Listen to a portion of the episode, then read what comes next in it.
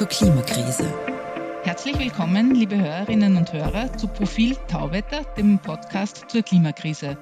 Mein Name ist Christina Hiptmeier. Und ich bin Josef Gepp. Hallo. Wir bleiben heute unter uns und reden über einen der vielleicht wichtigsten und fundamentalsten Aspekte der Klimadebatte, nämlich Klimaschutz und Wirtschaftswachstum und ob das überhaupt irgendwie zusammengeht. Unsere Wirtschaften sind ja Jahr für Jahr auf Wachstum angewiesen und zugleich müssen wir massiv und innerhalb weniger Jahre die Treibhausgasemissionen senken, um die Klimaziele zu erreichen. Josef, du hast ja kürzlich zu diesem Thema einen großen Artikel geschrieben. Der ist im Profil vom 29. Oktober erschienen. Den kann man auch äh, über E-Paper noch nachlesen. Und genau über dieses Thema, nämlich Klimaschutz und Wirtschaftswachstum, über das wollen wir uns heute unterhalten. Vielleicht sollten wir auch zu Beginn einmal ganz grundlegenden volkswirtschaftlichen Begriff klären, der eine ganz wichtige Kennzahl dafür nämlich auch ist, nämlich das BIP. Was ist das BIP eigentlich? Also das BIP, das Bruttoinlandsprodukt, ist die Summe aller Waren und Dienstleistungen, die in einer Volkswirtschaft, also einem Land pro Jahr hervorgebracht werden und dieses und alles, was um Geld gehandelt wird. Ja. Und dieses BIP muss eben, wie gesagt, jedes Jahr ein bisschen größer werden, damit das wirtschaftliche System stabil bleibt. Also in Österreich zum Beispiel laut Wirtschaftsforschungsinstitut wird das BIP ähm, heuer, wenn man Inflation rausrechnet, um 4% circa steigen. Aber warum muss es wachsen? Kannst du das ein bisschen näher erläutern vielleicht? Ja, also da gibt es äh, mehrere Theorien und, und, und wissenschaftliche Streits schon fast rund um die Frage. Aber das, also die, die, die gängigste Antwort, um das BIP wachsen muss, ist die, ähm, die Unternehmen im Kapitalismus quasi konkurrieren gegeneinander. Das ist die Triebkraft unseres Wirtschaftens. Und wenn sie konkurrieren, dadurch werden sie besser. Das heißt, sie können mit weniger Aufwand an, an Arbeitskräften und mit weniger Aufwand an Material dasselbe herstellen wie vorher. Und wenn jetzt sozusagen die Wirtschaft stagnieren würde und die Unternehmen gleichzeitig immer effizienter werden, würden die Leute ihre Jobs verlieren. Äh, und äh, das System wird, wird immer mehr äh, instabil werden. Und das ist eigentlich der Hauptgrund. Also es gibt da Ökonomen, zum Beispiel in den USA in den 60er Jahren, die sagen, das BIP muss sozusagen je nach wirtschaftlichen Bedingungen circa drei Prozent äh, im Jahr steigen. Und zwar nur, damit das wirtschaftliche System stabil bleibt. Da sind noch keine Jobs dazugewonnen, dann bleibt es nur mal stabil. Das ist sozusagen der Hauptgrund, warum das BIP äh, jedes Jahr ein bisschen wachsen muss. Ähm, gleichzeitig heißt das ja, dass das BIP wächst. Es wird jedes Jahr mehr produziert, ähm, was natürlich auch in der Industrie zum Beispiel äh, einen immer höheren Aussto Ausstoß von, von CO2-Emissionen bedeutet. Das heißt, das ist eigentlich eine Katze, in, die sich in den Schwanz beißt, weil äh, so gesehen können wir eigentlich nie von den äh, Emissionen runterkommen, oder? Ja, jedenfalls ist es so, dass sozusagen das BIP und, und, und die Umwelt- und Klimazerstörung, sage ich mal breit, das korreliert jedenfalls stark. Also wenn das BIP stark wächst, geht es auch dem Klima eher schlecht. Und man sieht das, man braucht sich nur die letzten Jahre anschauen. Also die, die, die Jahre, die am besten fürs Klima waren, wo die Emissionen am wenigsten angewachsen sind, war, das war einerseits 2009, wie die globale äh, Finanzkrise und Wirtschaftskrise war, und dann wieder 2020, wie äh, durch Corona ein ein wirklich sehr, sehr starker Wirtschaftseinbruch stattgefunden hat. Also ja, BIP und Klimaschaden hängen zusammen und die Frage ist, kann man das jetzt voneinander lösen? Ja? Also kann man, die Fachleute reden von entkoppeln, kann man Wirtschaftswachstum und, und, und, und, und Klimaschaden entkoppeln und die Wirtschaft kann weiter wachsen, ohne dass noch mehr Emissionen ausgestoßen werden? Kann man? das ist die gute Frage. Jetzt, ja, jetzt wird es kompliziert. Also, es ist falsch zu sagen, dass man es nicht kann. Es geht ein bisschen. Und es gibt gute Beispiele, wo es einigermaßen mehr oder weniger funktioniert hat. Zum Beispiel in der EU. EU ist äh, klimapolitisch durchaus ein Vorreiter global. Da sind seit, ähm, seit dem Jahr 1990 die Emissionen zurückgegangen, also die jährlich ausgestoßenen Emissionen um 25 Prozent. Und gleichzeitig ist die Wirtschaft seit 1990 in der EU stark angewachsen, um 62 Prozent. Also man sieht schon, die Wirtschaft geht weiter rauf. Äh, Klimaschaden, ich würde nicht sagen, er nimmt ab, weil es sind die jährlich ausgestoßenen Emissionen, aber es wird nicht, nicht, nicht noch mehr. Und in Österreich ist es ähnlich. Da, sind, ähm, äh, da ist die Wirtschaft um 115 Prozent äh, gewachsen seit 1990, hat sich also mehr als verdoppelt. Und die jährlich ausgestoßenen Emissionen sind fast gleich geblieben. Also das haben sich ganz genau um 0,88 Prozent erhöht. Also man sieht schon, mhm. Österreich ist da schlechter als, als der Rest der EU oder als die EU im Schnitt. Aber auch hier äh, hängt das nicht mehr so stark ähm, äh, zusammen, eben Wirtschaftswachstum und Klimaschaden. Aber wenn man sich zum Beispiel die ganze Erde anschaut, äh, das schaut schlecht aus. Also da sind die, das Wirtschaftswachstum um, um 130 Prozent äh, raufgegangen seit 1990 und äh, die Emissionen um 43 Prozent. Also es liegt halt auch daran, dass sich viele Bereiche, die sehr CO2-intensiv äh, sind, äh, Industrie und so weiter, haben sich zum Beispiel verlagert von Europa nach China und jetzt fallen halt dort die Emissionen an. Und wir brauchen halt nicht nur diese sogenannte relative Entkopplung, das ist eben äh, die, die, die Klimaschaden und Wirtschaftswachstum lösen sich ein bisschen voneinander, sondern wir brauchen das, was Experten als absolute Entkopplung bezeichnen. Das heißt, die Wirtschaft muss weiter wachsen, aber es muss mit den Emissionen wirklich runtergehen, fast auf Null oder überhaupt auf Null. Und das global und das in kurzer Zeit. Also das ist durchaus eine, eine Herausforderung, um die Klimaziele zu erreichen. Ich möchte nur äh, einen Punkt einhaken, den du vorher angesprochen hast, nämlich dass, äh, wie es weltweit so schlecht ausschaut, nämlich dass auch viele Industrien verlagert haben nach Asien. Äh, aber ist, spielt das auch rein, dass diese Volkswirtschaften, China, aber auch Indien, dass dort eine wachsende Mittelschicht gibt, die die mehr konsumieren will und, und mehr in der Welt herumreist und so weiter. Ist das auch ein Faktor? Ja, das spielt ganz stark rein. Ja, ja. Vor allem in China spielt das, spielt das, mhm. spielt das massiv rein. Also einerseits entstehen dort Mittelschichten, der Wohlstand wächst, was jetzt mal grundsätzlich gut ist. Und andererseits sind halt manche klimaschädliche Bereiche abgewandert und äh, dann wird halt sozusagen zurück, das wird halt dann importiert nach Europa. Aber die Emissionen in der Produktion fallen halt beispielsweise in China an. Also China ist da wirklich zentral für diese Frage. Klar, ja, ja. Du sagst also, die Emissionen müssen massiv runtergehen, äh, das Wachstum muss trotzdem weiter ansteigen. Es braucht diese absolute Entkopplung. Ähm, wie kann das funktionieren?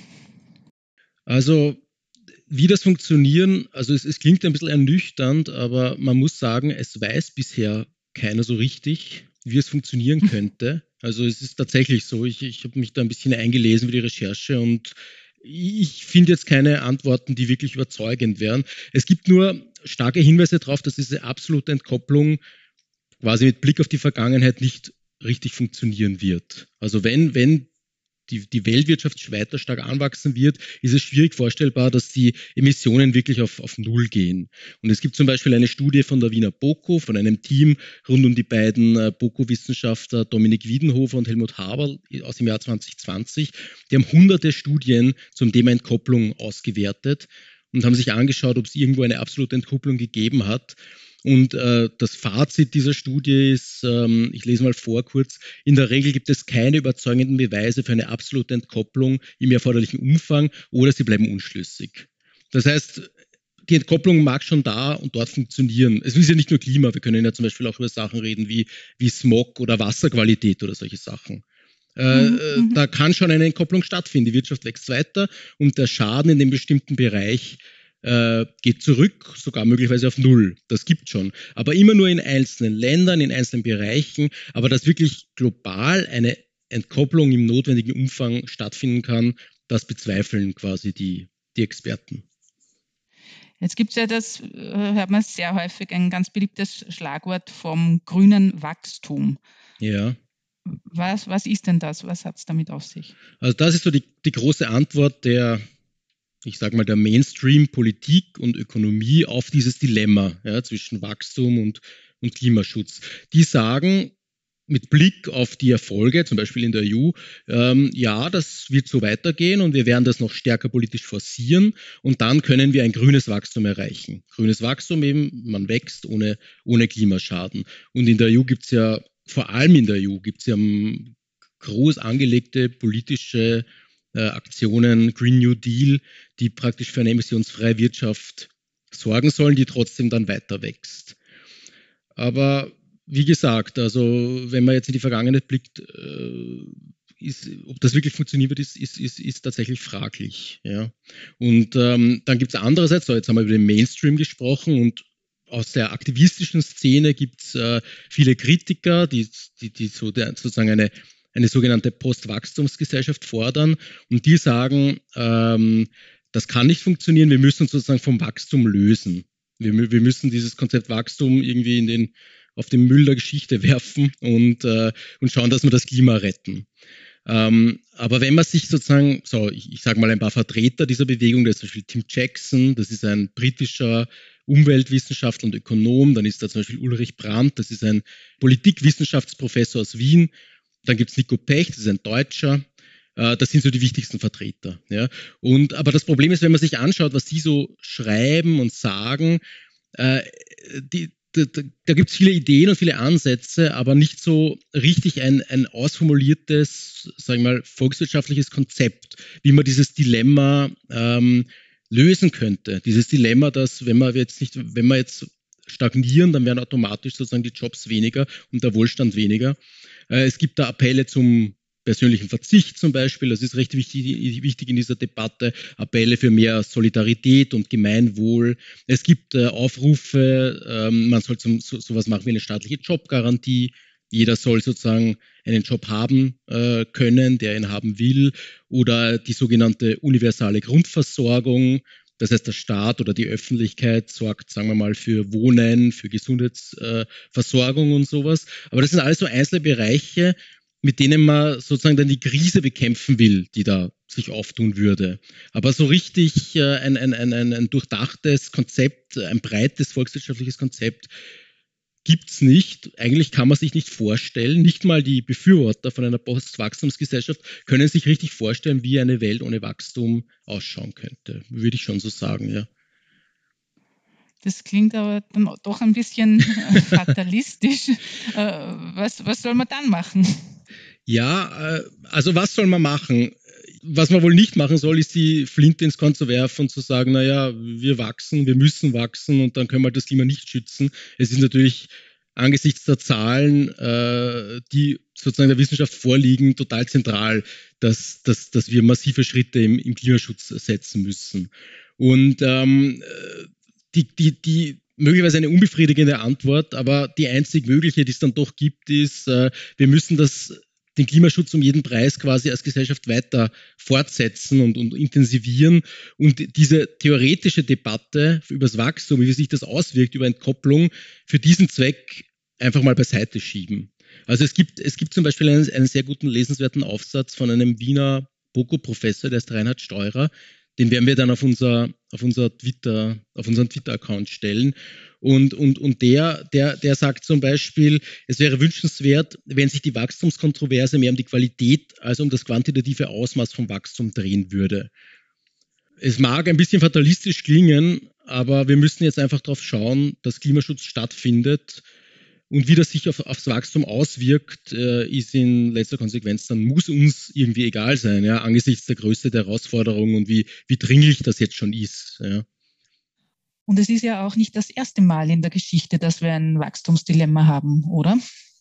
Ja, und was man noch dazu sagen muss, und auch das geht aus dem Aufsatz vom Boko-Professor Steurer hervor, ist, ähm, in der Vergangenheit hat man schon mehrmals geglaubt, man ist ressourcenmäßig in einer Sackgasse und ähm, später hat sich gezeigt, dass das doch nicht so ist. Also es wäre nicht zum ersten Mal, dass sozusagen die Gesellschaft in so einer Situation ist. Also zum Beispiel vor 200 Jahren hat es einen, einen Wissenschaftler gegeben, äh, äh, Malthus hat der geheißen, und der hat geglaubt, äh, der Mensch hat überhaupt keine Perspektive, sich jemals wirtschaftlich zu entwickeln, weil es kann, äh, weil je, je stärker die Bevölkerung wächst, desto mehr sind die sozusagen die Früchte des Bodens begrenzt, was der Boden hergibt. Und der hat halt gedacht, das ist ein Naturgesetz und das kann sich nicht ändern, egal was passiert. Und später, wie wir wissen, hat eine landwirtschaftliche Revolution stattgefunden, die Erträge sind total gestiegen und diese Prophezeiung hat sich als falsch herausgestellt. Und in der Geschichte gibt es mehrere, mehrere solche Beispiele. Also Ein anderes ist äh, vor im 19. Jahrhundert hat man gedacht, äh, viele haben gedacht, Naturwissenschaftler aus, aus Deutschland und England und so weiter, dass äh, die Industrialisierung kollabieren wird, weil die Kohle zur Neige geht. Weil die Kohlevorräte sind immer weniger geworden. Und später hat man dann das Erdöl entdeckt, damit hat keiner gerechnet. Und es ist natürlich ungebrochen weitergegangen. Also und, und, und aus dem kann man schon schließen, dass sich solche sicheren Fakten, die in der Gegenwart als sicher scheinen, sich dann doch aus irgendeinem Grund als Irrtum ähm, herausstellen können, aus einem Grund, den man nicht absehen kann. Und auch das muss man bedenken, wenn man in der Wachstumsdebatte sehr pessimistisch ist und sagt, äh, Klima, Klimaschutz und Wachstum, das geht definitiv nicht zusammen. Wer weiß, vielleicht geht es einmal zusammen oder vielleicht findet sich auch sozusagen ein Wachstumsmodell, ein anderes, eine Art von Postwachstum, äh, wo, wo dann eine echte Treibhausgasreduktion möglich ist. Oder aber äh, man könnte auch sagen, vielleicht haben doch die Leute recht, die sagen, man muss jetzt eh nichts für den Klimaschutz machen, weil wir werden noch auf die eine super Erfindung stoßen, die alle unsere Probleme mit einem Schlag lösen wird, oder? Da wäre ich eher skeptisch. Also, also alle Experten sagen, dass diese Technologien schon gibt. Alles, was sozusagen ähm, das Klima schützen kann, äh, also alle im Bereich erneuerbare Energien und so weiter, die Sachen gibt schon. Man muss sie halt nur sozusagen größer skalieren, noch ausbauen. Und ähm, also auf, auf den Gedanken, dass die große Erfindung kommt, äh, sollten wir uns nicht ausruhen. Na gut, aber was uns das auf jeden Fall lehrt, ist, dass man sich von äh, schönen Schlagwörtern wie eben dem grünen Wachstum nicht einlullen lassen darf, sondern schon auch ganz genau hinschauen muss, ob das wirklich funktioniert und was dahinter steckt. Ja, danke Josef für diesen Einblick. Wir würden uns freuen, liebe Hörerinnen und Hörer, wenn Sie uns auf Twitter unter Profil Tauwetter folgen würden, uns auch dort Anregungen, Kritik, Feedback entweder via Twitter oder per Mail an podcasts.profil.at schicken würden. Äh, empfehlen Sie uns auch weiter und abonnieren und bewerten Sie uns auf den gängigen Podcast-Plattformen. Ja, besonders freut es uns, wenn Sie uns unseren eigenen Tauwetter-Feed abonnieren. Den finden Sie auf eben diesen Plattformen, Apple iTunes, Spotify oder anderen. Einfach dort nach Tauwetter suchen und auf Abonnieren klicken. Das war's für heute. Danke fürs Zuhören und bis zum Freitag in zwei Wochen bei Tauwetter.